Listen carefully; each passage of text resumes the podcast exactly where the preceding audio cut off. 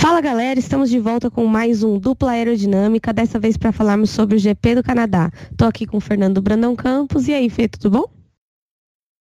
Fernando, você está no mudo.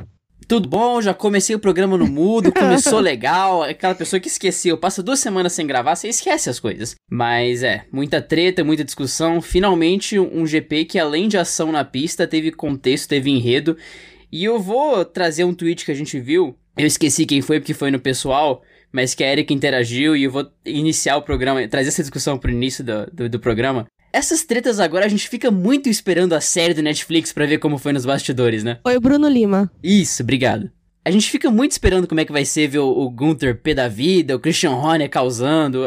Ficou mais legal ver essas tretas de bastidor. É, a treta mais esperada pelo grupo das meninas, é, o Girls Like Racing, é justamente a treta do Gunter com o Magnussen hoje e a treta do Cyril versus o Horner parte 2, né?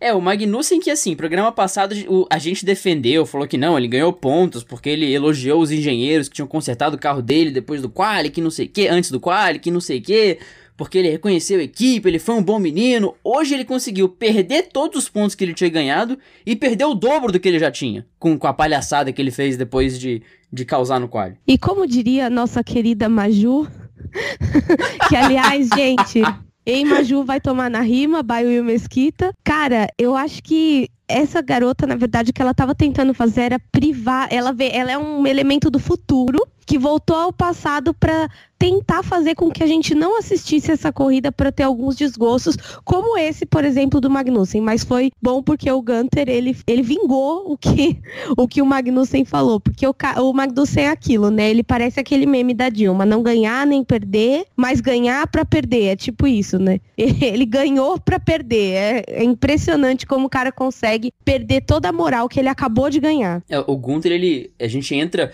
a gente sempre começa o programa falando bem das pessoas, então vai ser a parte no, do Gunther que defendeu a equipe dele. Porque o Magnussen começou o chilique dele, é a pior experiência que eu já tive num carro de corrida, que não sei o que. Magnussen, você estancou o muro no sábado, a galera ficou sem dormir para consertar o carro. É lógico que não vai estar tá bom, porque foi totalmente improvisado, sabe? Se fosse uma corrida, e nem se fosse, sabe? Esse é o tipo de comentário que você faz no, no debriefing, você fala com a galera fora do ar. É igual aquela, aquele chefe que trata com o cliente, que com o cliente ele defende a equipe. Fora, sem estar falando com o cliente, ele te chama atenção.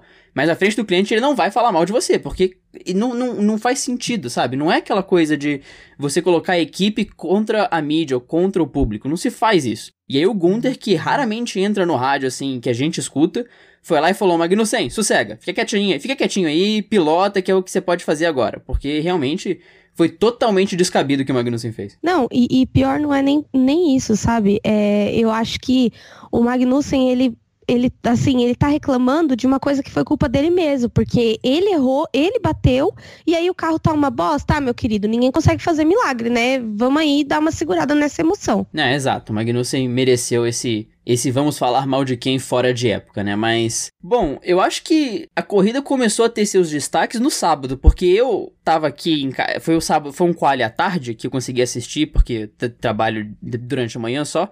Então eu tava aqui deitado na minha, tranquilão, vendo o quali, vi o Hamilton passar, vi o Bottas passar, eu falei, é, essa pulha do Hamilton, tá tranquilo. De repente, o Vettel, do nada, tira uma volta da cartola e arranja uma pole que a gente não esperava. E assim, ignorando tudo que aconteceu, foi um final de semana impecável do Vettel, né? Sim, exatamente. E, e não só isso.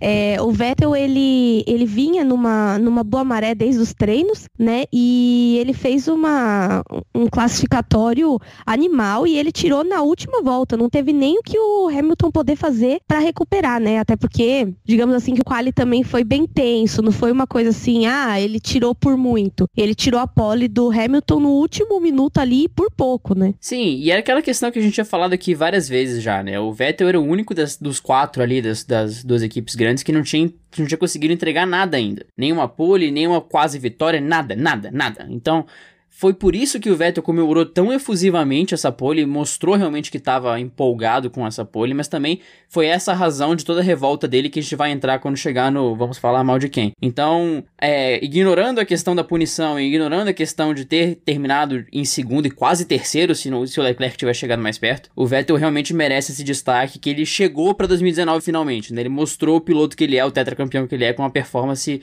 muito, muito bonita, muito, muito boa realmente no Canadá. E uma coisa que chamou nossa atenção também, que foi inclusive um vídeo que eu mandei pra Erika, foi o comparativo da Ferrari com a Mercedes no quali, porque no meio da volta a Mercedes e a Ferrari estavam pau a pau, estavam tranquilas, assim, era uma briga que a Mercedes ganhava aqui e a Ferrari ganhava ali. Mas chegou na reta. O que a Ferrari estava ganhando da Mercedes na reta não era brincadeira. Mas é, é, aquela coisa, né? Eu tava comentando com você até sobre isso, que assim, a Mercedes, Sim. ela chegou no pico de desenvolvimento da Power Unit deles, e aí eles começaram a fazer desenvolvimento aéreo, que geralmente assim, a Mercedes sempre ganhava em reta de qualquer carro, e aí chegava no, nos trechos aerodinâmicos, não tinha para ninguém, era sempre a Red Bull. Tanto que a Red Bull no, em Mônaco era sempre superior até a Mercedes justamente por essa por essa questão de essa questão da, da aerodinâmica ser, ser muito superior e em circuitos travados a aerodinâmica é que conta, né? Você não tem muita reta, então não é um power circuit, como vamos dizer assim. E assim, agora parece que o jogo virou, né? Então, assim, a Ferrari colocou uma unidade de potência melhor, eles falaram que iam vir com um motor melhor e realmente cumpriram a promessa. Tanto que na reta, assim, onde o Vettel ganhou a pole foi na reta, entendeu? E era na reta que ele tinha esse distanciamento maior do Hamilton. Então, a Ferrari melhorou realmente o que ela prometeu de update, ela, ela cumpriu. Sim, e, e foi um quali bizarro no geral, porque além de termos o Vettel conseguindo uma pole do nada, o Verstappen ficou no Q2 por conta do acidente do Magnussen. E além de tudo isso, no meio de todo o caos, essa deixa eu vou dar sem detalhar nada, porque esse prazer vai ser da Érica. Tivemos Daniel Ricardo se classificando em quarto lugar. Exatamente, e ele se classificou de uma forma que nem ele esperava se classificar em quarto lugar. Tanto que no final o engenheiro dele avisa, né? Ele fala assim: é, conseguimos o P4, né? Conseguimos P4, bom trabalho. Aí ele, yes, yes. Aí ele xinga e, tipo, yes, tipo, só comemora, assim, e dá risada, né? Então, assim, você vê que ele mesmo, para ele, esse quarto lugar teve um gosto de pole position, até porque a gente sabe que a Renault não vinha capitalizando bons resultados até então. E aí a gente, eu vou puxar agora um assunto que eu mandei até o link pro Fernando de uma, uma discussão que na verdade, foi um post do motorsport.com que a Ana mandou para mim, que diz o seguinte, que o Huckenberg falou que o Círio pediu para ele ficar atrás do Ricciardo e por isso ele não passou o Ricciardo. E antes que venham falar que, nossa, o Ricciardo é ruim, tá com gap, é, tá perdendo pro Huckenberg, tá precisando de ordem de equipe, vamos esclarecer uma coisa. Primeiramente, o Círio Abteu passou, é, falou que realmente isso aconteceu, só que isso aconteceu por dois motivos. O primeiro, o Ricciardo estava com pneus mais oito voltas mais velhos do que o do Huckenberg. Então era normal que o Huckenberg ficasse mais rápido. Porém, o Gasly estava babando ali atrás dos dois. E o Gasly, como ele tá com uma Red Bull, se ele pegasse um Ricciardo atrás, ele ficasse entre o Huckenberg e o Ricciardo, ele ia, ele ia acabar é, sendo ultrapassando o Huckenberg também, porque a Red Bull tem um carro melhor que a Renault, ponto entendeu? Tanto que assim, você olha, a Ana passou o lifetime também da Fórmula 1, que as minhas amigas são assim, a gente discute as coisas com lifetime, cheio de arquivos e etc. A gente parece um CSI, né? Loucas. E aí o que acontece? O Ricciardo terminou a volta 1.17.424, a última volta dele. O Huckenberg 1.16.290 e o Gasly 1.17.134. Ou seja, ele era mais rápido que o Ricciardo. Então, para segurar o resultado das duas dos dois carros, ele colocou o Huckenberg ali porque o Huckenberg tinha gap para segurar o Gasly, coisa que o Ricciardo não tinha naquele momento. Ponto. Entendeu? Não tem. Então não vem com essa de, ah, porque o Ricciardo precisa de ordem de equipe. Não, ele não precisa de ordem de equipe. A equipe competiu com estratégia e ganhou e palmas para o Ciro Abteu, por favor. é, e isso, na verdade, isso prova mais sobre o, o Huckenberg do que o Ricardo, na verdade, né? Porque o Huckenberg, um piloto que ele é tido como um piloto bom de meio de pelotão, mas aquele negócio que não é, não é uma grandeza é, comprovada, sabe? Então, ver que pelo menos ele tá conseguindo se manter na performance do Ricardo em certas corridas é um ótimo sinal para ele. Não é algo que denigre o Ricardo, é algo que enaltece o trabalho que o Huckenberg tem. Você não pode denegrir um cara que ganhou corrida ganhou três corridas em uma mesma temporada que dividia a equipe com o Vettel, que é um tetracampeão mundial. Ricardo, na temporada que ele teve ao lado do Vettel, ele dominou o Vettel e quando foi para Red Bull depois, ele sem o Vettel, ele teve ótimas performances. O Ricardo não é um piloto que pode ser contestado. Mas realmente foi uma ótima performance da Renault na corrida. É, foram resultados muito positivos, não só no quali, que inclusive deve ter sido uma vitória moral pro Ricardo terminar um quali na frente do Gasly, ele de Renault e o Gasly de Red Bull, ele deve ter olhado pra Red Bull, xingado de várias coisas na cabeça dele, mas enfim, isso não vem ao caso mas foi uma ótima performance da equipe francesa no geral, que conseguiu dar um belo de um salto no campeonato de construtores, agora tá dois pontos atrás da McLaren. Lembrando que a, a Renault chegou no Canadá em oitavo no campeonato de construtores agora está em quinto, dois pontos atrás da McLaren apenas. Foi uma ótima corrida para eles, que enfim conseguiram capitalizar em um resultado positivo finalmente. A questão do jogo de equipe, ela foi estratégica, ao mesmo tempo fica um climão ali, a gente fica questionando sobre a necessidade ou não, mas no final das contas tudo deu certo e, e ninguém perdeu ponto por causa disso, né? Por, por conta dessa questão. Eu fiquei muito impressionado, primeiro com a largada do Huckenberg que conseguiu passar o Bottas, mas isso é circunstancial. Você pode ter uma largada boa e passar um carro de ponta assim e vida que segue. Mas os dois carros tiveram um ótimo ritmo de corrida também. O, Bottas ficou muito, muito tempo preso atrás do Huckenberg, então um bom sinal da Renault, né? A Renault, assim, ela tem um, um potencial, como a gente falou. O Ricardo, quando ele foi para Renault, ele apostou no projeto de longo prazo. E assim, a gente comentou até é, no podcast GP de Mônaco que eles estavam muito inferiores do que o ano anterior, mas eles estão fazendo mudanças significativas e hoje essa melhoria foi comprovada, até porque Canadá é o primeiro Power Unit Circuit da Fórmula 1, que é o, o maior circuito que exige mais da unidade de potência do que da aerodinâmica do carro. E o que acontece? O Canadá, é, o Canadá não, né? Na verdade, a Renault, ela vem tendo problemas de motor, então assim, eles têm que investir em fazer um motor primeiro confiável, porque eles quebravam muito nos anos anteriores. Isso não é mentira para ninguém, a gente teve corrida aí que todos Renault abandonaram, é, ou pelo menos quase todos. Então, assim, a gente vem de uma época de não confiança nos motores, mas confiança no carro. Que, que assim, querendo ou não, afeta muito o desenvolvimento da equipe num todo. Porque se você não tem um carro que anda, se o motor não corresponde às expectativas, não tem o que você possa fazer na aerodinâmica e na estratégia. É diferente de quando você tem um bom motor e você consegue trabalhar as outras, as outras configurações do carro. Que era o caso da Red Bull quando tinha motor Renault, e hoje é o caso da McLaren. A McLaren, é, às vezes, ela parece, ela tem super, desenvolvimento superior ao da, ao da própria Renault, que em algumas corridas esse ano já mostrou isso. Hoje não foi o caso. Hoje a McLaren, infelizmente, passou vergonha. Porque vinha em boas corridas e vinha sendo melhor que a Renault em vários, em vários momentos. Mas hoje passou vergonha com uma quebra misteriosa do Lando Norris, que até agora ninguém entendeu, mas depois vai falar sobre isso. E com o Sainz também fora da zona de pontuação.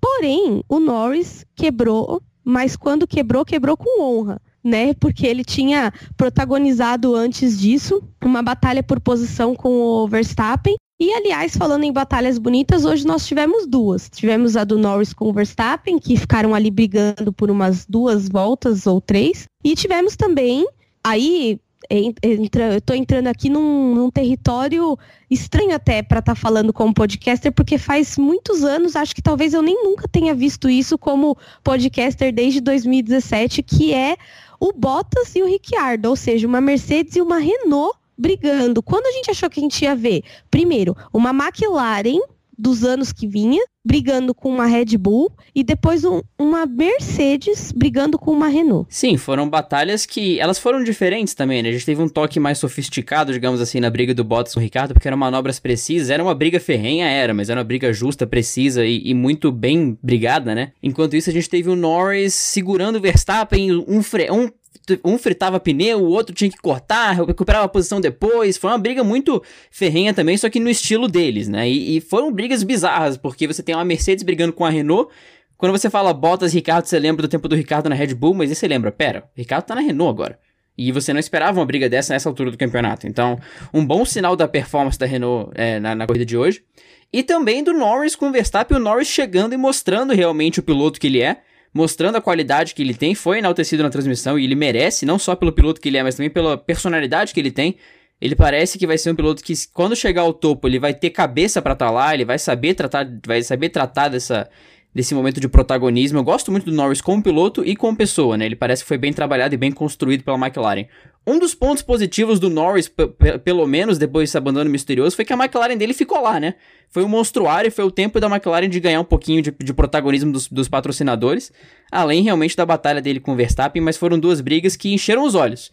Foi, foi bonito ver e mostrar também que dá pra ultrapassar, gente. Não tem problema não, dá pra ultrapassar sim. É só tentar mesmo. É, que na verdade, assim, a gente tá vivendo uma, uma temporada diferente das anteriores, onde é uma temporada mais equilibrada né? Ela não é uma temporada tão, é, claro, né? Não vamos ser hipócritas. A gente sabe que a Mercedes está voando, que agora que a Ferrari está melhorando para alcançar. Porém, a gente tem a McLaren bem melhor já no o, a briga do, do, pelotão intermediário ficou muito maior. Hoje a briga do, do pelotão intermediário é entre Renault Toro Rosso, Alfa Romeo, a própria Racing Point, é, a própria McLaren, que a gente era equipes que a gente estava vendo muito mais no fim do grid do que no pelotão intermediário. Então, esse ano ganhou uma equipe, duas equipes a mais ali, que eram a que são a Alfa Romeo e a McLaren, e deu uma bagunçada no pelotão intermediário que até então era muito era muito claro quem era a terceira força. Hoje, quem é a nossa terceira força? A gente não tem certeza se é a Red Bull ou não,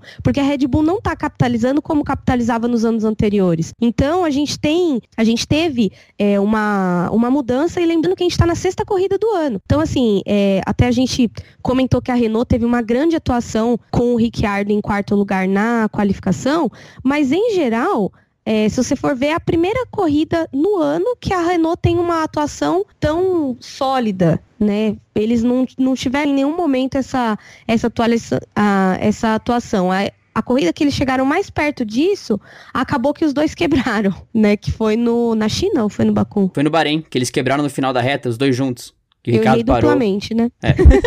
Acontece. Acontece. É, mas a, a, Renault realmente, né? Foi, uma, foi um momento de, de alívio para eles, porque com a, com a verba que eles têm, você não pode estar tá em oitavo no Campeonato de Construtores. Não é concebível você estar tá lá atrás com a verba que você tem e com Huckenberg e Ricardo como seus pilotos. Não existe isso, né? Então, um momento de alívio e foi bom ver a Renault conseguindo fazer frente a Bottas, fazer frente a Verstappen de vez em quando, para conseguir realmente se colocar ali como como uma das forças, né? Porque a gente queria ver a Renault ali naquele patamar de McLaren de quarta, quarta posição nos construtores e não conseguia. Agora, enfim, não só o Ricardo, como também o Huckenberg conseguiram entregar performances muito boas e muito sólidas na mesma corrida. Em um circuito que historicamente não era favorável para a Renault, porque não era uma equipe forte de, de, de motor, de unidade motriz, agora conseguiu chegar bem e extrair o, o, máximo que eles podiam da, da corrida no Canadá. Inclusive, a gente tinha uma equipe que era muito boa de Canadá, que era a Force India, né? E esse ano eles não só não foram bons, como ontem, ou foi foi no sábado ou foi na sexta? Que teve um motor da Force India que explodiu. Foi ontem, foi ontem, foi no sábado. Foi o motor do Pérez, não foi? Foi do Stroll? Sim, foi do, foi do Pérez, se eu não me engano. Exatamente. Então, assim, a Force India, ela tem perdendo. Ela perdeu o Force, né? Ai, que piada horrível. Meu Deus!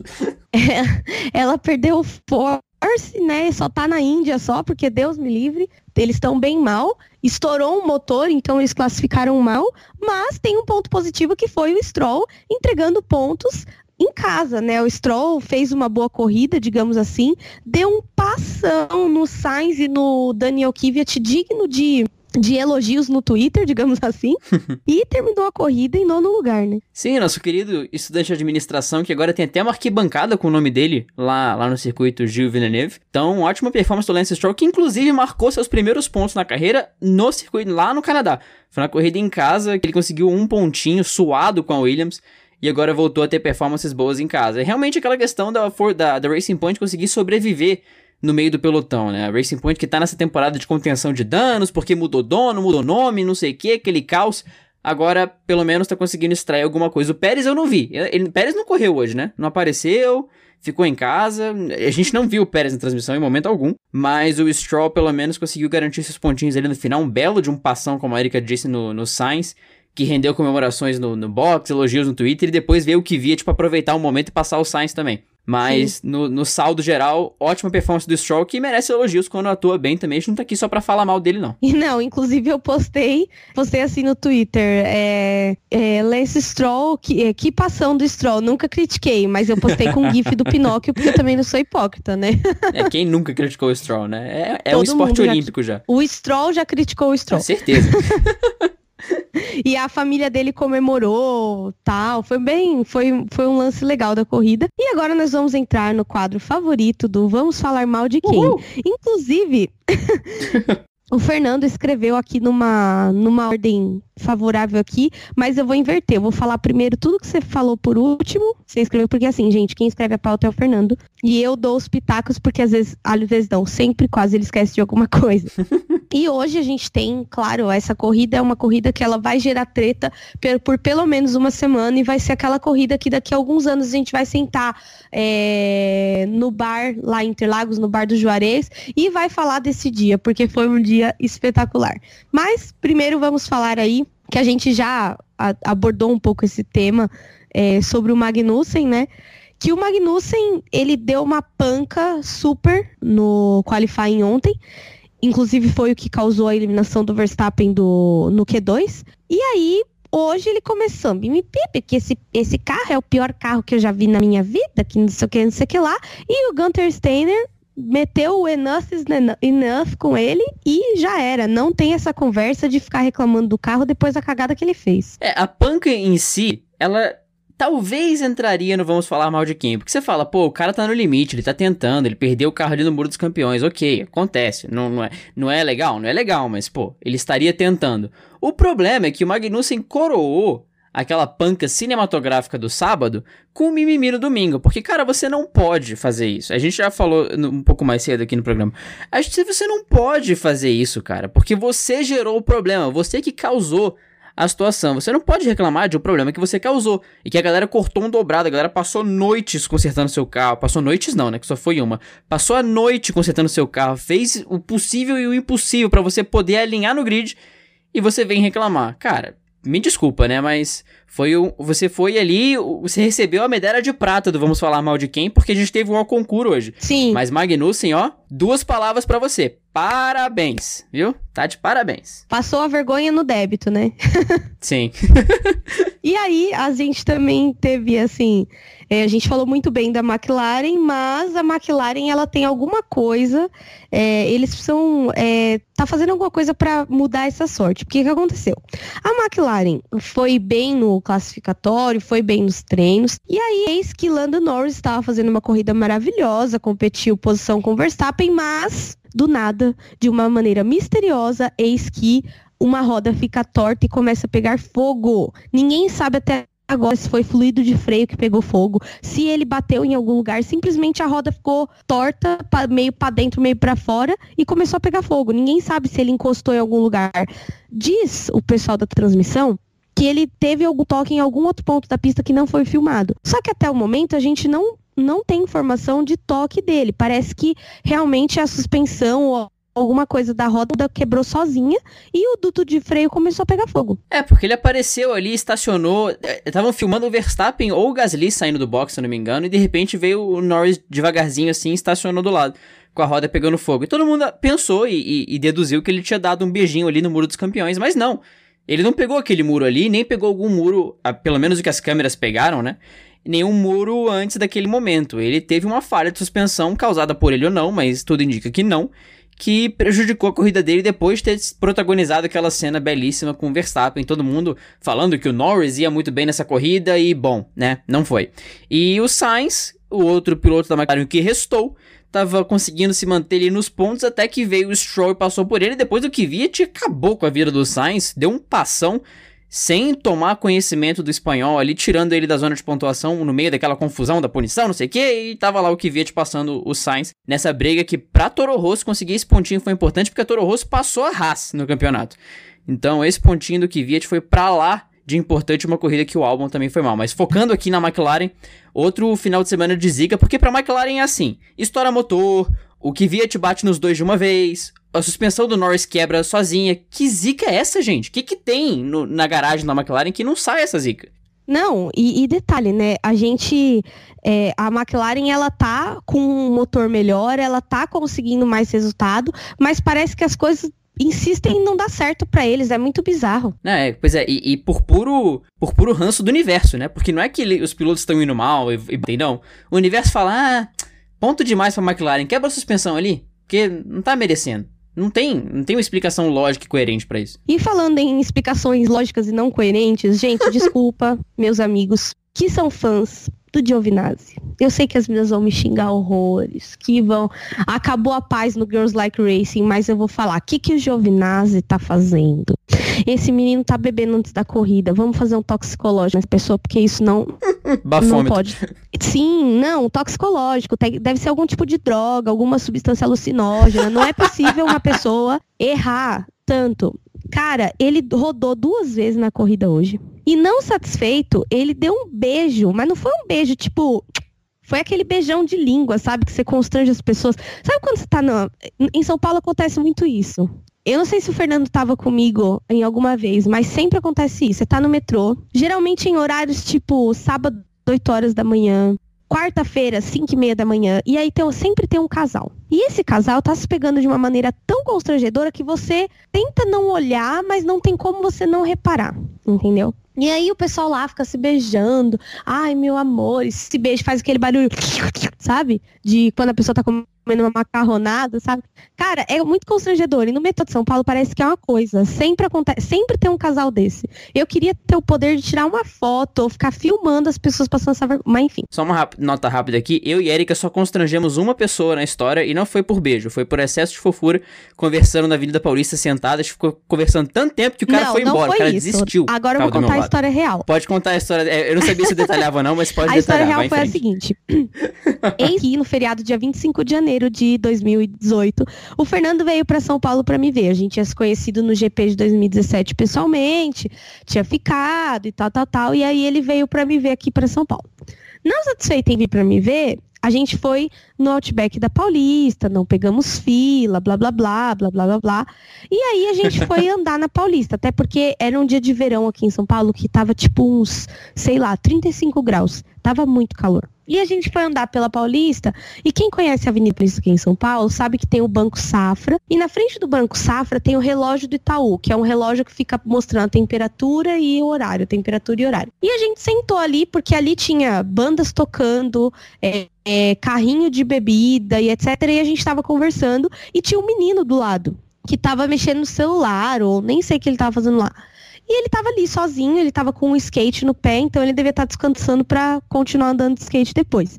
Porque também o pessoal anda muito de skate na Paulista à noite, nas calçadas, que as calçadas são mais largas. Aí o Fernando começou a, a conversar comigo, porque na verdade o Fernando estava me pedindo em namoro.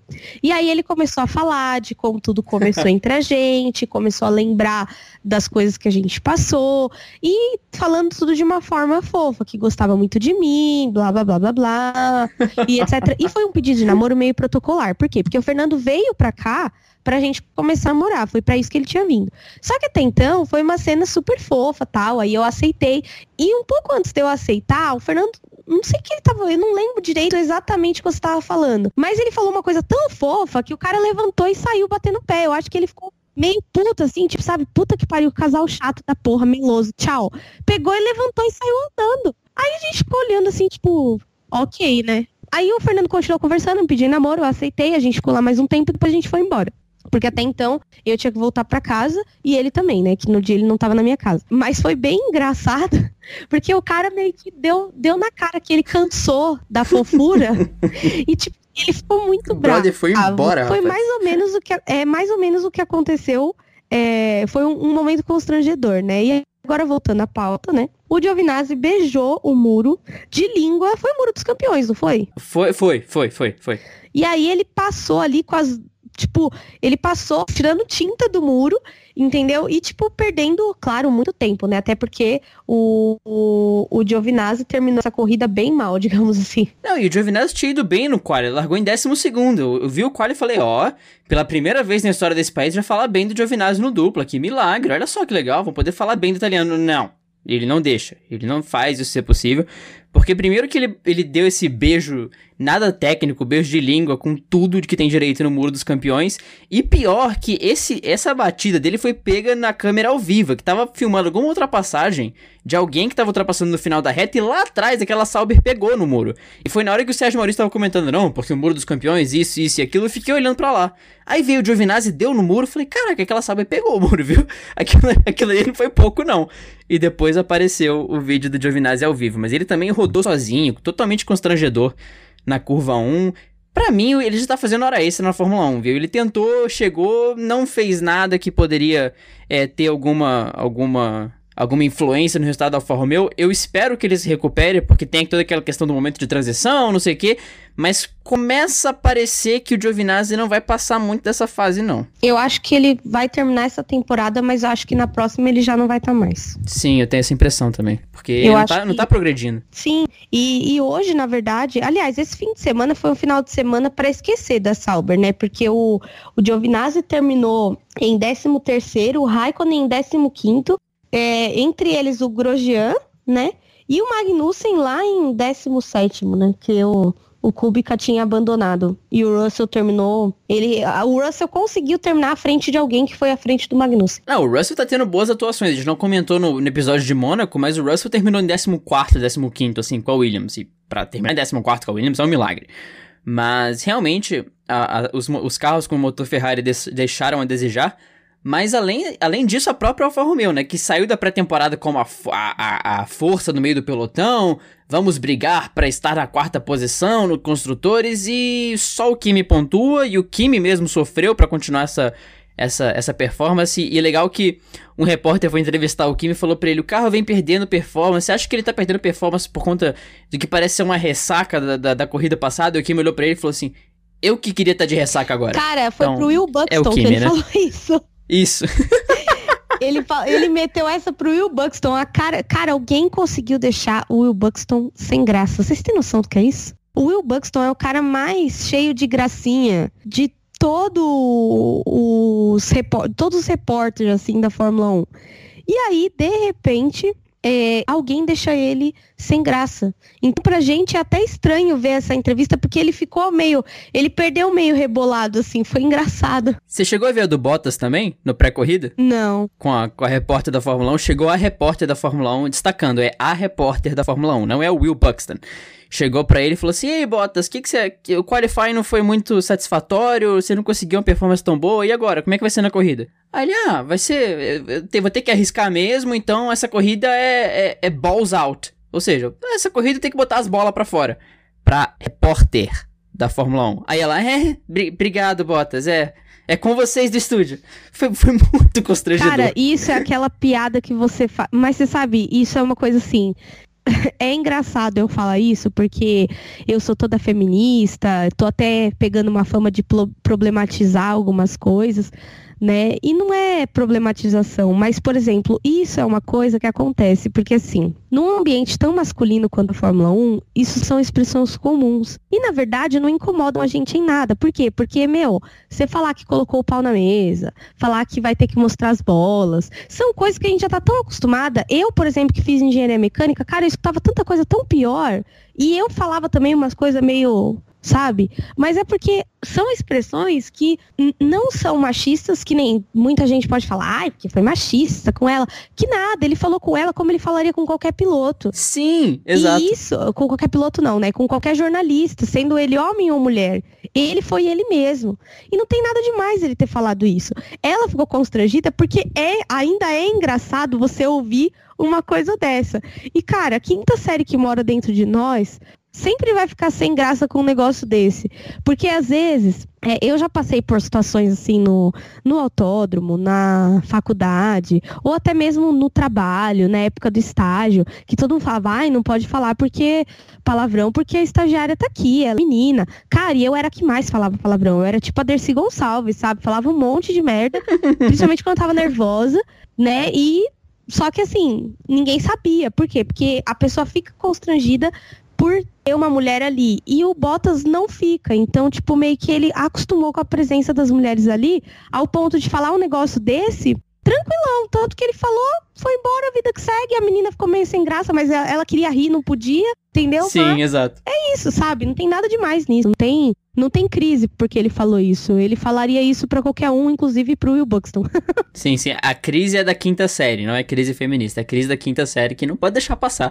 Um não, cara, na hora você até imagina a cena, mas enfim. É... Não, não. Voltando... Você acabou de acabar com a tarde, manhã e noite de uma galera aí que vai imaginar a cena agora. Desculpa, desculpa, gente. gente. Pense em ursinhos na... carinhosos agora. Não, na boa, a gente imaginou você cagando na outra edição. Não vem desculpa com essa de, de novo. ai, as bolas do Bottas, por favor, vai. Ah, Mas... é, o programa vai ficar mais 18 tão rápido. Né? Então, gente, então, o Gasly, né? Vamos falar mal de quem, né? A gente tava falando mal das pessoas. Eis que Gasly largou em quinto lugar, né?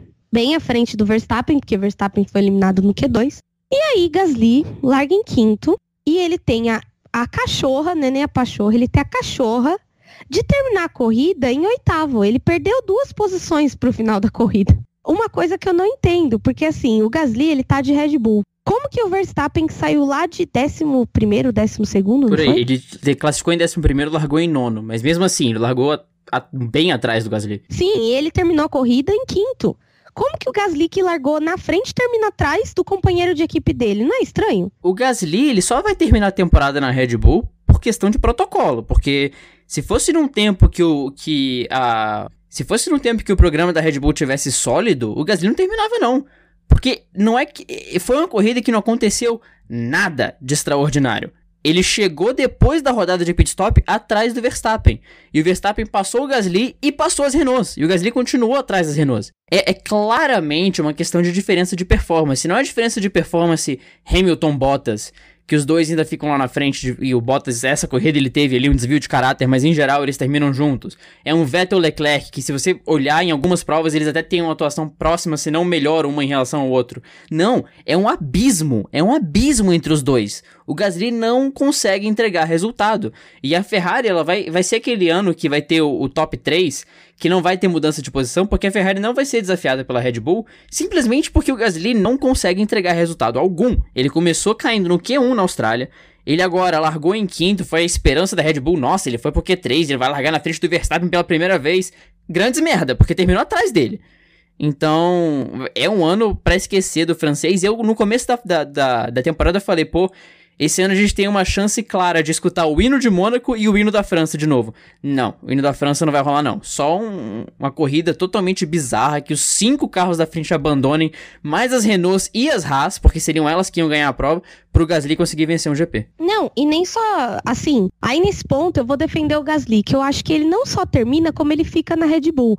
E vou te explicar. A Red Bull, ela é a equipe conhecida como Cherno Team né, entre o grupo das meninas lá, que na verdade a gente, assim, todo mundo acha que, ai, lá a gente só fica falando de piloto bonito, e na verdade não, gente. Esse grupo é as discussões mais políticas e mais ferrenhas que eu já vi sobre automobilismo, que inclusive ontem eu compartilhei com elas uma uma matéria, que até foi o Cassola que, com, que comentou com a gente em outro grupo e eu passei para lá. Que o, o Verstappen bateu no treino, foi no classificatório? Foi no, foi no FP3, que ele bateu por causa do Gasly. Exatamente, no, no último treino. O Helmut Marko falou, até, até uma pauta boa para adicionar o Vamos Falar Mal de Quem, que o Helmut Marko veio com as ideias de que a culpa da batida do Verstappen foi a turbulência do carro do Gasly. Cara, para que tá feio, né? Agora, porque assim, o é, que acontece? A Red Bull, ela tá fazendo, ela tá criando em cima do Verstappen uma coisa tão ruim que assim, todo mundo está errado e o Verstappen está certo. Eles privilegiam o Verstappen acima de tudo. Então, assim, o Gasly, ele é um cara que ele não incomoda o Verstappen. E por isso talvez ele vai ficar na equipe, porque ele não incomoda o Verstappen ele não, ele não disputa pau a pau com ele como era o Ricciardo, por exemplo. E ele não, ele não incomoda no sentido de querer que a equipe entregue para ele alguma coisa. Então, o que acontece? Ele vai ficar ali, vai ficar ganhando dinheiro dele, vai fazer uma coisa ou outra ali, mas talvez vai crescer, né? Porque eu acho que o Gasly, ele foi ele ainda está muito imaturo de Fórmula 1 e é por isso que ele está apanhando do carro da Red Bull como gente grande aí. Mas, cara, você acha que tem lógica um negócio desse? Você falar que a turbulência do carro da frente fez o cara bater? Claramente o Verstappen errou ali. E não faz sentido isso. A única pessoa que eu vi achar que isso faz sentido, e ainda foi no modo irônico que a pessoa falou, foi alguém que comentou isso daí, essa notícia, falou, ah, até que faz sentido, mas foi no modo, acho que meio irônico. Porque não faz sentido a turbulência de um carro da frente fazer um carro de trás bater, gente. Assim, se você olha toda a questão física de, ai, turbulência, ela afeta o carro, não sei o quê, é uma justificativa ok, mas, cara, é um piloto de Fórmula 1. Ele tá ali, Aqui é, é uma discussão que eu tive com os amigos meus recentemente, que tá, o cara ir bater um pênalti, o goleiro pegar, ok. O cara ir bater um pênalti pegar na trave, ok. Mas o cara ir bater um pênalti e errar o gol, que é um negócio gigante, não, não, é, não é permissível porque é a vida dele, é daquilo que ele vive. Mesma coisa de um cara no basquete arremessar e não acertar a cesta. Não, não, não, acertar a cesta nem a tabela, jogar um airball. Não é permitido, é vida dele. Ele treina aquilo ali todo dia. Então, ok, o carro da frente gera turbulência? Gera. Mas, cara, gera turbulência para mim gera turbulência para quem não pilota aquilo ali como a, a, vida deles, né? Ele tem que saber lidar com esse tipo de circunstância. E a Red Bull tava ali num treino que, ao que me pareceu, né? Um treino de vácuo para você pegar no quali, de você mandar os carros pra pista juntos, para você poder pegar o vácuo de quem tá na frente e seguir uma volta melhor. Agora, se isso é um negócio que é feito tão é, tão repetitivamente em tantos circuitos diferentes, ele de deveria saber lidar com, esse, com, esse, com essa turbulência, né? Então errou, errou, cara. Paciência. Foi a turbulência? Foi, mas fui eu que não controlei. Fui eu que não tive braço. Não precisa ficar protegendo o cara, ai, porque o Gasly fez ele bater. Não, cara, o Gasly tava na frente, ele não soube lidar com a turbulência e ele bateu. Pronto, acabou, sabe? Não, e se fosse assim, né, toda corrida alguém ia bater, né? Porque os carros andam super perto e super todos geram turbulência para todos, né? À toa que tem é, a diferença entre turbulência e vácuo, né? Porque quando o cara pega o vácuo também, meu filho, ele vai uhum. que vai no vácuo do carro da frente. Então, assim, sabe? Marco, por favor, pare de passar essa vergonha no débito. E agora nós chegamos ao melhor assunto do fim de semana. Ao assunto que rendeu tretas homéricas no Twitter, vaias ao piloto errado e muitas confusões. E ainda irá render esse, esse final de semana. Cara, essa treta foi uma treta que teve áudio de amiga minha chorando por causa disso, de nervoso. Meu Deus. Sério. Juro por Deus, a Bia mandou um áudio chorando de raiva do que estava acontecendo. Bia, desculpa, estou te expondo na internet. Cara, as meninas, o, o, grupo virou um incêndio e era gente brigando, discutindo, Twitter e pá. Nossa, tiro, tiro, porrada e bomba, foi essa treta. Querida Fia, né? Que até me mandaram uma imagem escrito máfia, tipo com o símbolo da Fia no final. Que, cara, que merda de punição foi essa pro Vettel? Que, assim, eu conheço uma pessoa que acha que essa punição foi justa, que eu nem vou citar nomes, entendeu? Na verdade, duas. O resto, todo mundo viu o quanto foi desleal e o quanto essa punição não fazia sentido. Até o Rafael Lopes, que geralmente está sempre do lado da FIA, falou que essa punição foi horrível. Que ninguém. Cara, eles estragaram a corrida com essa punição, na moral. E aí, né, até inclusive, eu acho que a thumbnail desse podcast tem que ser o Vettel trocando a placa de 1 e 2 uhum. no final da corrida. Vamos voltar aí que aconteceu. Para quem não assistiu a corrida, inclusive acho que poucas pessoas não assistiram, ou para quem não se lembra do que aconteceu, eis que o Vettel estava é, competindo posição com o Hamilton e, sem querer, ele atravessou, é, ele passou pela grama ali numa chicane. Até aí, ok, certo? Ok. Aí, cara, para quem já viu, é, para quem presta atenção, né, nessas coisas, eis que a zebra do, do circuito, ela é sempre alta. Então, meio que essa grama, ela é mais baixa e você sai meio com o bico descontrolado, trepidando e tudo mais. Quando você passa por cima da zebra, principalmente vindo por dentro da grama, você sai com o carro descontrolado. O Vettel foi sair, o Hamilton estava vindo pelo muro porque o traçado dessa corrida é bem próximo ao muro. Eis que ele estava no, na parte rápida do traçado, o Hamilton teve que segurar porque o Vettel veio com tudo pelo meio da pista e hum, aparentemente, entre aspas, ele cortou caminho, porque ele veio com o bico descontrolado, virou e continuou na frente do Hamilton. Só que assim, todo mundo, ah, ele levou vantagem e por isso ele foi punido. Cara, ele não tinha o que fazer. Das duas, uma. Ou ele ia bater no muro, ficar no meio da, do, do, traçado do Hamilton e o Hamilton ia bater nele. Ou ele ia bater no Hamilton, porque o Hamilton, se ele não segura o carro, ele ia tomar uma batida logo no, no eixo dianteiro ali, na asa dianteira. E aí, não satisfeito com isso, a FIA foi lá e puniu o Vettel em 5 segundos. Sendo que não tinha como ele evitar o que ele fez. Ou era isso ou ele ia bater. Aí, que acontece? Nigel Mansell marcou que realmente não tinha o que ele fazer. Hamilton falou que não tinha o que ele fazer, que ele estava sem controle da frente do carro. E a FIA, mesmo assim, foi lá e puniu ele. Aí agora eu vou criticar também quem vaiou o Hamilton, porque assim, o próprio Vettel falou, o Hamilton não tem nada a ver com isso. Tanto que ele chegou na sala, cumprimentou o Hamilton. Claro, depois ele nem queria ir no pódio, e eu acho que seria uma atitude super normal, até porque ele foi punido e perdeu uma corrida que estava ganha por ele, entendeu? E aí ele foi lá, trocou as placas de lugar, né? Que foi inclusive a cena da corrida foi essa. Ele trocando a placa de primeiro do Hamilton pelo segundo e colocando a de primeiro onde estaria o carro dele, porque nem levar o carro até lá ele levou. E aí entrou lá na sala, ficou aquele climão que parecia um bolo de casamento de climão ali, né? E foi pro pódio. O Hamilton entrou no pódio, começou a ser vaiado. Ele até tentou chamar o Vettel pro primeiro lugar do pódio, mas ali rolou um momento de tipo, não encosta em mim, tá tudo certo, sabe? Mas a briga, quem, a gente tem que ficar bravo, deixando bem claro, não é com o Hamilton, o Hamilton não fez nada. O Hamilton deu a famosa sorte, que inclusive o Hamilton é um cara que ele não nasceu com a bunda virada pra lua, ele nasceu com a lua dentro do cu. Porque, sério, ele tem muita sorte, ele tá sempre no lugar certo e no momento exato, entendeu? Então o que acontece? Ele, o, o Vettel foi punido, é, em 5 segundos, a galera vaiou o Hamilton, tem gente que tá com raiva do Hamilton, sendo que o Hamilton não tem nada a ver. A gente tem que ir lá na sede da FIA e pichar, acabou a paz. Entendeu? É lá que a gente tem que descontar nossa raiva. Fia da puta, né? Exatamente, é fia da puta. Ai, ai. essa é do Icaro, essa é do Icaro no Twitter, eu não vou dar os créditos. Não, porque, cara, muito errado o que a FIA fez. Eu fiquei puta na hora e, assim, para quem não sabe, a minha rotina de domingo é assim. Eu acordo, vejo a corrida, arrumo minha casa e aí depois eu é, depois eu almoço e durmo à tarde. Quando tem GP do Canadá, inclusive não é minha corrida favorita, justamente por causa desse horário bosta, o que acontece? Você. É, eu, tenho, eu acordei, arrumei meu quarto, almocei, e aí assisti a corrida e depois eu queria tirar um cochilo. Nem consegui dormir, eu conseguia de raiva. Eu, eu um cochilo assim de uns 40 minutos, era mais ou menos umas seis e pouca hora que eu caí no sono. Mas eu fui, eu larguei o celular de ódio, porque eu falei, eu vou bater em alguém. Eu vou matar alguém. Então eu super entendo a, a, nossa crise de ódio por causa de um negócio desse. É ridículo uma corrida ser decidida numa canetada dessa e uma canetada errada. Aí vem gente, ai, porque a FIA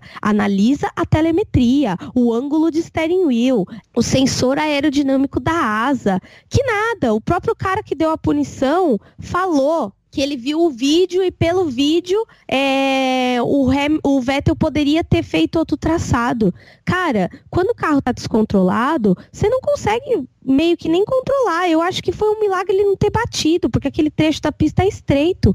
Entendeu? E aí, sabe? Ai, é demais para mim, não sou obrigada. É, e. Bom, Vou deixar o Fernando começando... falar também, gente, que aqui tá virando um monocast, só eu falo.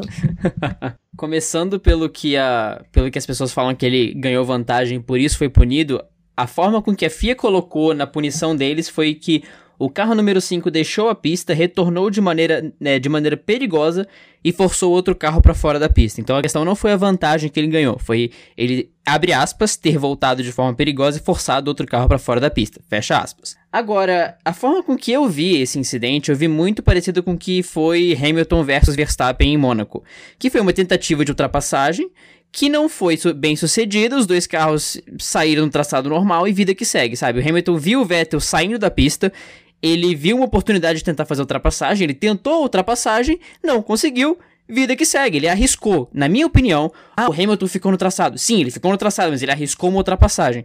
Porque você não é um robô, você não é o, a, a, inteligência artificial do Fórmula 1 2018. Na verdade, o 18 já tá bom. O Fórmula 1 2012, sei lá. Que a inteligência artificial não conseguia fazer outra coisa que não era seguir o traçado perfeitamente. Você vê um carro vermelho sambando, rebolando a traseira na sua frente, você tira o pé e desvia.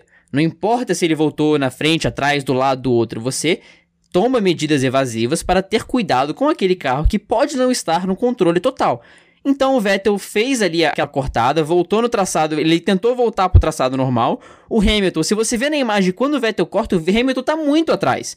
Não é que eles entraram lado a lado e o Vettel forçou, não. O Hamilton ele realmente tentou se enfiar do lado do Vettel. E não deu certo, paciência. Foi uma tentativa de ultrapassagem que não foi bem sucedida. Tanto que o Hamilton ficou com, claramente é, constrangido na, quando ele comemorou, evidentemente, porque a gente não vai deixar de comemorar Mas quando o Vettel estava junto, ele mostrou que, cara, assim, ele mostrou que não estava concordando com aquilo.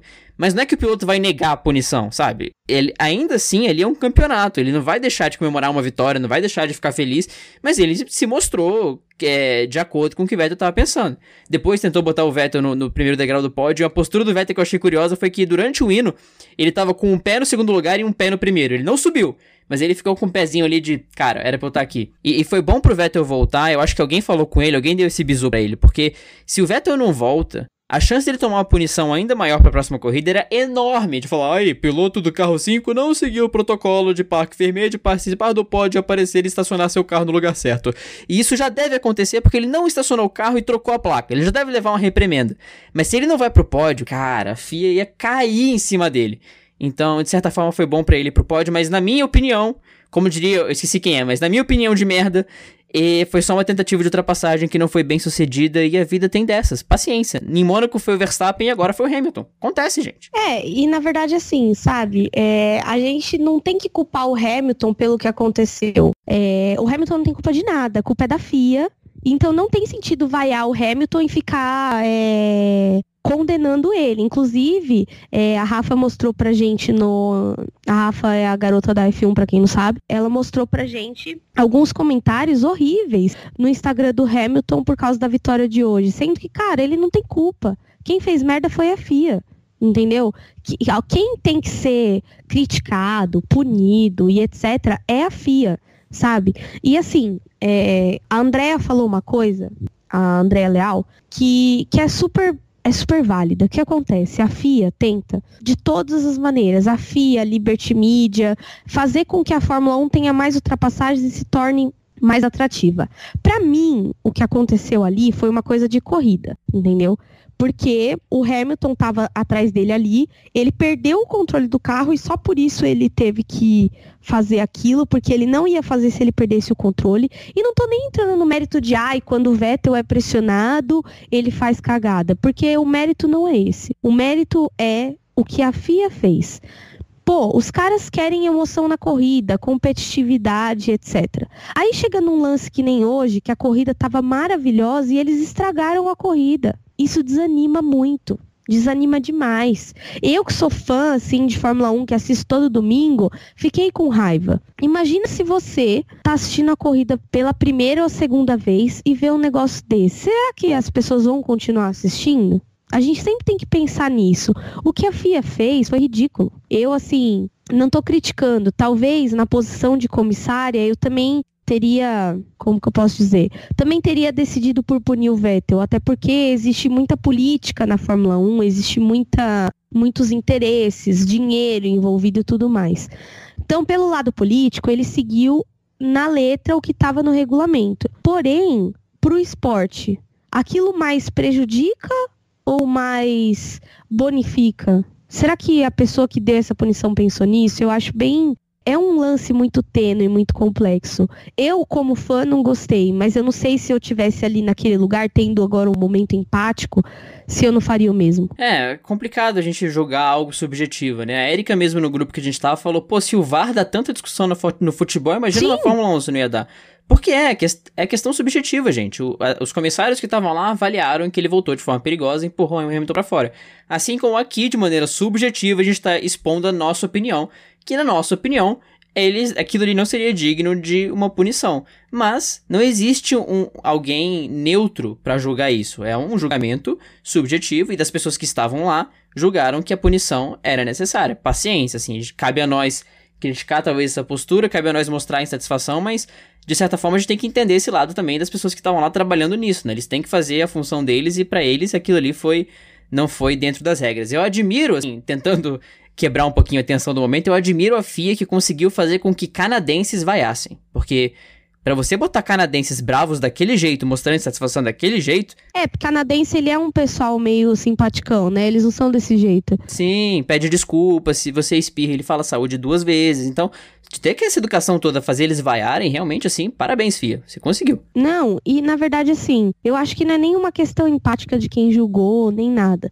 Mas, assim, eu tava aqui pensando nesse momento e fazendo também uma correlação com outra categoria que é a Fórmula E, que todo mundo fala que demora muito para sair a decisão ali das punições da Fórmula E.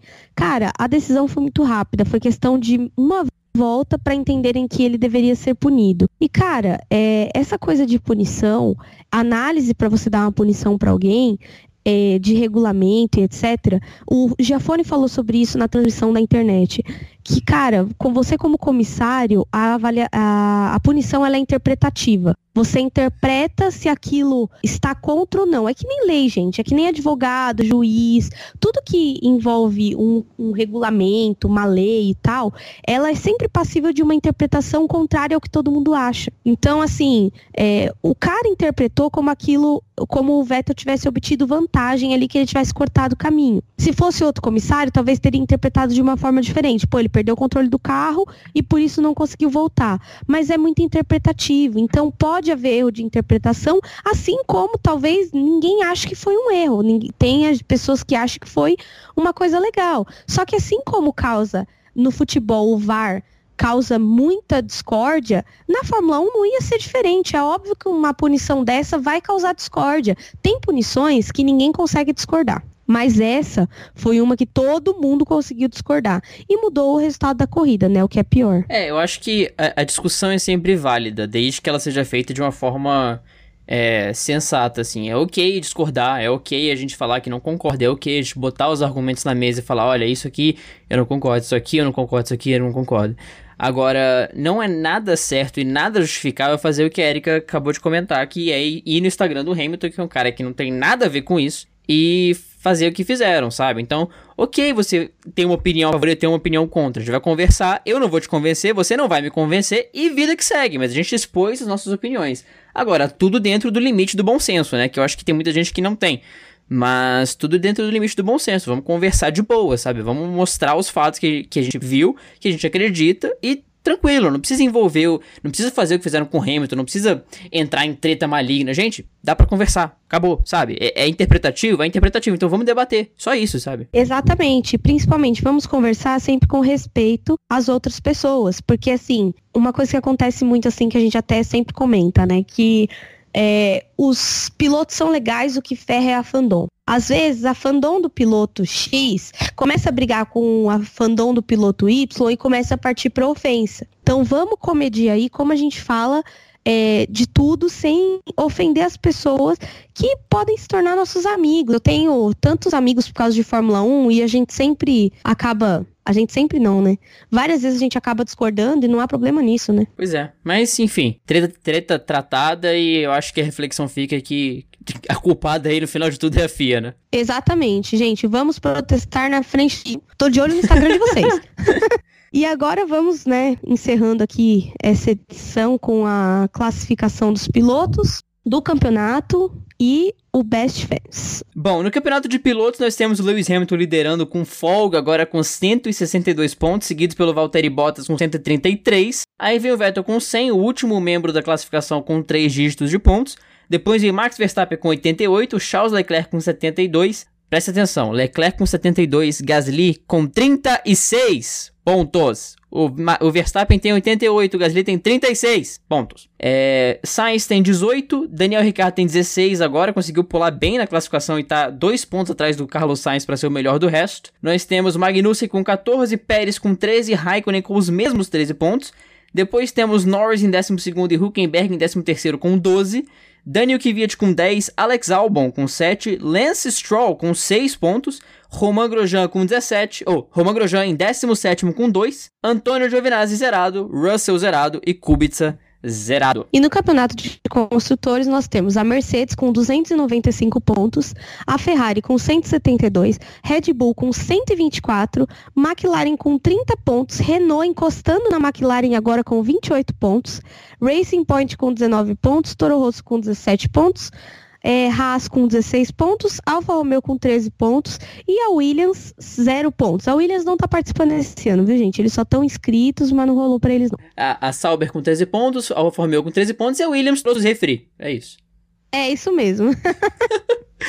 gente, tô rindo, mas é de nervoso. É, e agora vamos entrar na parte que eu mais gosto do nosso podcast, que é para agradecer aos nossos best fans, as pessoas que acompanham a gente, interagem com a gente, sugerem pauta pra gente, brigam com a gente. Tem imagens mentais horríveis com a gente. Exatamente, estamos juntos aí. Que na verdade, vamos lá. Nós temos o best fans do Facebook, que é o Iésio Diniz e o Paulo Filho. Além disso, nós temos três best fans no Apple Podcast também, que eu falei no último programa, quando eu fui conferir, o Maicon Tavares já tinha deixado uma avaliação pra gente no Apple Podcast, então muito obrigado, Maicon Tavares, falha minha que não tinha visto. Além dele, teve a Maia Barbosa e o Thiago Carvalho no Apple Podcast também. É, do Twitter, nós tínhamos a Júlia Vietes, Veites. Júlia, como se fala o seu sobrenome? Por favor, mandar um áudio no meu WhatsApp até a segunda às 8 horas, grata. É, é, na verdade, a Júlia, ela é uma das meninas que entrou é, no grupo das meninas, né? E eu acho engraçado que a Júlia trabalha de madrugada. Então, ela ouve podcast porque, cara, trabalhar de madrugada é um pé no saco, entendeu? Você fica sozinho, tem ninguém para uhum. conversar no WhatsApp. Então, você fica ouvindo podcast porque pelo menos você conversa mentalmente com as pessoas, ainda que elas não estejam lá. Temos a Valentina Cataoca, que acabou virando uma amiga minha também. O Márcio Macoto, que é amigo do Fernando. O Massa desaposentado, meu querido, inclusive adoro conversar com ele no Twitter. Temos duas Talita, Talita Lima e a Talita Ali. Ambas são do Twitter e Instagram e etc. O Sam Scarelli e agora você entra no Instagram. No Instagram a gente teve o Rodrigo Zambrotti, amigo nosso que encontrou a gente em Paraty. Inclusive foi muito bizarro porque eu e Eric estávamos em Paraty e de repente apareceu uma pessoa que conhecia a gente que queria tomar cerveja com a gente na praia. E aí eu e Eric a gente se olhou assim, tipo, caramba, a gente chegou nesse nível. A gente chega numa cidade, tem a pessoa que quer tomar cerveja com a gente porque ela conhece a gente na internet e é legal conhecer vocês pessoalmente também. Porque aí acontece isso, sabe? A gente senta para tomar cerveja com a pessoa e bater papo, é muito legal. É, além dele, teve o Maicon Tavares também, que já tava no Apple Podcasts e agora também deixou um tweet. É, essa é a galera que tá na mesa do daqueles clientes que já são da casa, sabe? Eles já tem uma mesa só deles, eles ficam lá conversando. São o Michael, o Rodrigo, o Sam, a Thalita. Essa galera aparece em todo o programa, já tem ali a cadeira cativa. É aquela galera que chega e fala, o de sempre, por favor. Porque a gente já conhece vocês, então é sempre bom ver vocês por aqui. Além dele, teve o podcast Amigos Gearheads, o Patrick Lisboa e o Márcio Nogueira. Aquele amigo nosso do Canadá voltou. Só que ele voltou com classe, né, Eric? Não, detalhe, né? Eis que estou na internet no horário de almoço é, e aí começou a vir notificação a rodo no Instagram do Dupla Aerodinâmica. E aí, eis que eu vejo várias fotos e imagens do paddock e dos pneus. Aí eu virei pro Márcio e falei, você tem como pôr a mão nos pneus? Porque, tipo, ele tava no dia de montagem, né? Que é na quinta-feira da, do GP do Canadá. E aí ele falou sim, aí eu falei assim, é fofinho? Porque eu sempre tenho a impressão que aqueles pneus da Fórmula 1 são fofinhos, assim, né? Claro que eu sei que não é, né, gente? Eu entendo de composto de borracha, mas a gente tem essas percepções um pouco infantis às vezes, né? E ele mandou fotos e vídeos e falou pra gente que a gente ia querer ir ver lá e realmente eu quero muito ir ao GP do Canadá depois das imagens e fotos que a gente mandou. Até inclusive depois eu vou perguntar para ele o que, que ele achou do GP, porque ele estava na corrida. é, e o Márcio, ele é uma pessoa muito legal, ele é um, um, um, ouvinte muito legal, porque ele é de uma, de uma fonte diferente.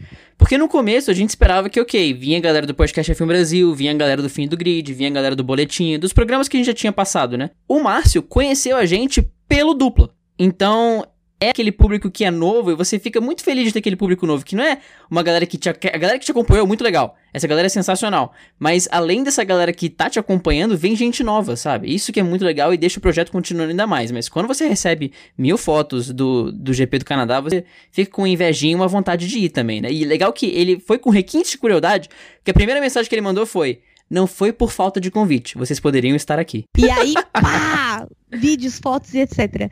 E a gente também, é, eu queria agradecer também ao Vitor Hackman, que o Hackman é amigo do, do Fernando, na verdade, aí de Brasília. Eu os conheci em uma das vezes que estive em Brasília e a gente tomou uma cerveja, jogou uns jogos. Eu me embananei toda jogando Cup, então foi, foi genial, assim, essa visita. Temos o Milani, que é também podcaster e também escreve aí vários textos bons, polêmicos e etc. Também ouve sempre a gente. Temos o Wesley e o William, que são duas pessoas do Twitter que também sempre estão com a gente. Inclusive, o William troca muita ideia comigo durante a corrida. Hoje ele não estava, mas acho que ele não teve oportunidade de assistir, porque hoje a transmissão foi meio bagunçada, né? Teve só no Sport TV no Globo.com. E o horário, às vezes, não favorece. É um horário de festa de família, de N coisas, enfim. E temos também o Rafael Celone, que inclusive eu vi ele na, na sexta-feira no bar, né? E a gente estava na despedida de um amigo nosso e ele falou para mim, cara, eu escuto todas as edições do, do Aerodinâmica e que desgosto imaginar o Fernando cagando. E o Celone é meu amigo pessoal, enfim, uma das pessoas aí que acompanha a gente. O, e o Cássio Machado, que já me escuta desde a época do fim do grid e que se tornou meu amigo de kart agora. Além dele, também tem o Ícaro, que também é meu amigo de kart, correu pela primeira vez semana passada e ficou super empolgado. Aquele que sai do kart e fala: quando é que já marcar de novo? Quando é que já marcar de novo? E que é um dos caras que mais me pergunta do duplo e mais me cobra do duplo. Ele tava conversando comigo ontem falou: Fernando, o podcast não vai sair segunda-feira, não. Eu falei: Ué, vai, por quê? Ah, corrida à tarde, não dá tempo. Dá sim, Ícaro. Olha só, saiu o podcast. Haha. então é. o Ícaro é, é, um dos ouvintes mais assíduos e é muito legal ter nossos amigos por perto também. Então, um, um mega obrigado para todo mundo que tá aqui no Best Fans e todo mundo que escuta a gente. Exatamente, pessoal. E ficamos por aqui. Muito obrigada por estar nos acompanhando em mais uma edição. É, e é isso, estamos aí até a, até a próxima, próxima corrida, que é o GP... Da França, dia 23 de junho. Depois da França temos Áustria, Áustria, Silverstone e férias, né? Acho que tem alguma coisa antes, deixa eu conferir aqui, mas eu acho que é Áustria, Silverstone, talvez Hungria antes das férias. Enquanto isso a gente enrola, a gente enche linguiça porque está abrindo o aplicativo, ele já abriu. Vamos em Racing, vamos no calendário, nós temos Áustria dia 30 de junho, Grã-Bretanha, dia 14 de julho, Alemanha, 28 de julho, Hungria, 4 de agosto, e aí sim temos férias, ah. que depois é só Bélgica, dia 1 de setembro. Então temos França, Áustria, Inglaterra, Alemanha e Hungria. Beleza, então, pessoal, ficamos por aqui. Para nos encontrar, entrem no Twitter, arroba Aerodinâmica, ou no Instagram, arroba Aerodinâmica, e é isso aí. Se para me encontrar também podem entrar no Instagram, arroba tudo junto, Coke se escrevem com K. É, e, ou então no Twitter, arroba eri, É isso aí, pessoal. Muito obrigada. Para me encontrar no arroba no Twitter e no Instagram, além das redes sociais do Dupla Aerodinâmica, arroba de Aerodinâmica, Twitter e Instagram, e facebook.com barra de Aerodinâmica, como a Erika já falou. Galera, muito bom ter vocês aqui. Nós nos vemos em um próximo episódio, talvez de W Series, talvez de Fórmula 1, talvez de alguma outra coisa que apareça por aí. Um grande abraço e até a próxima.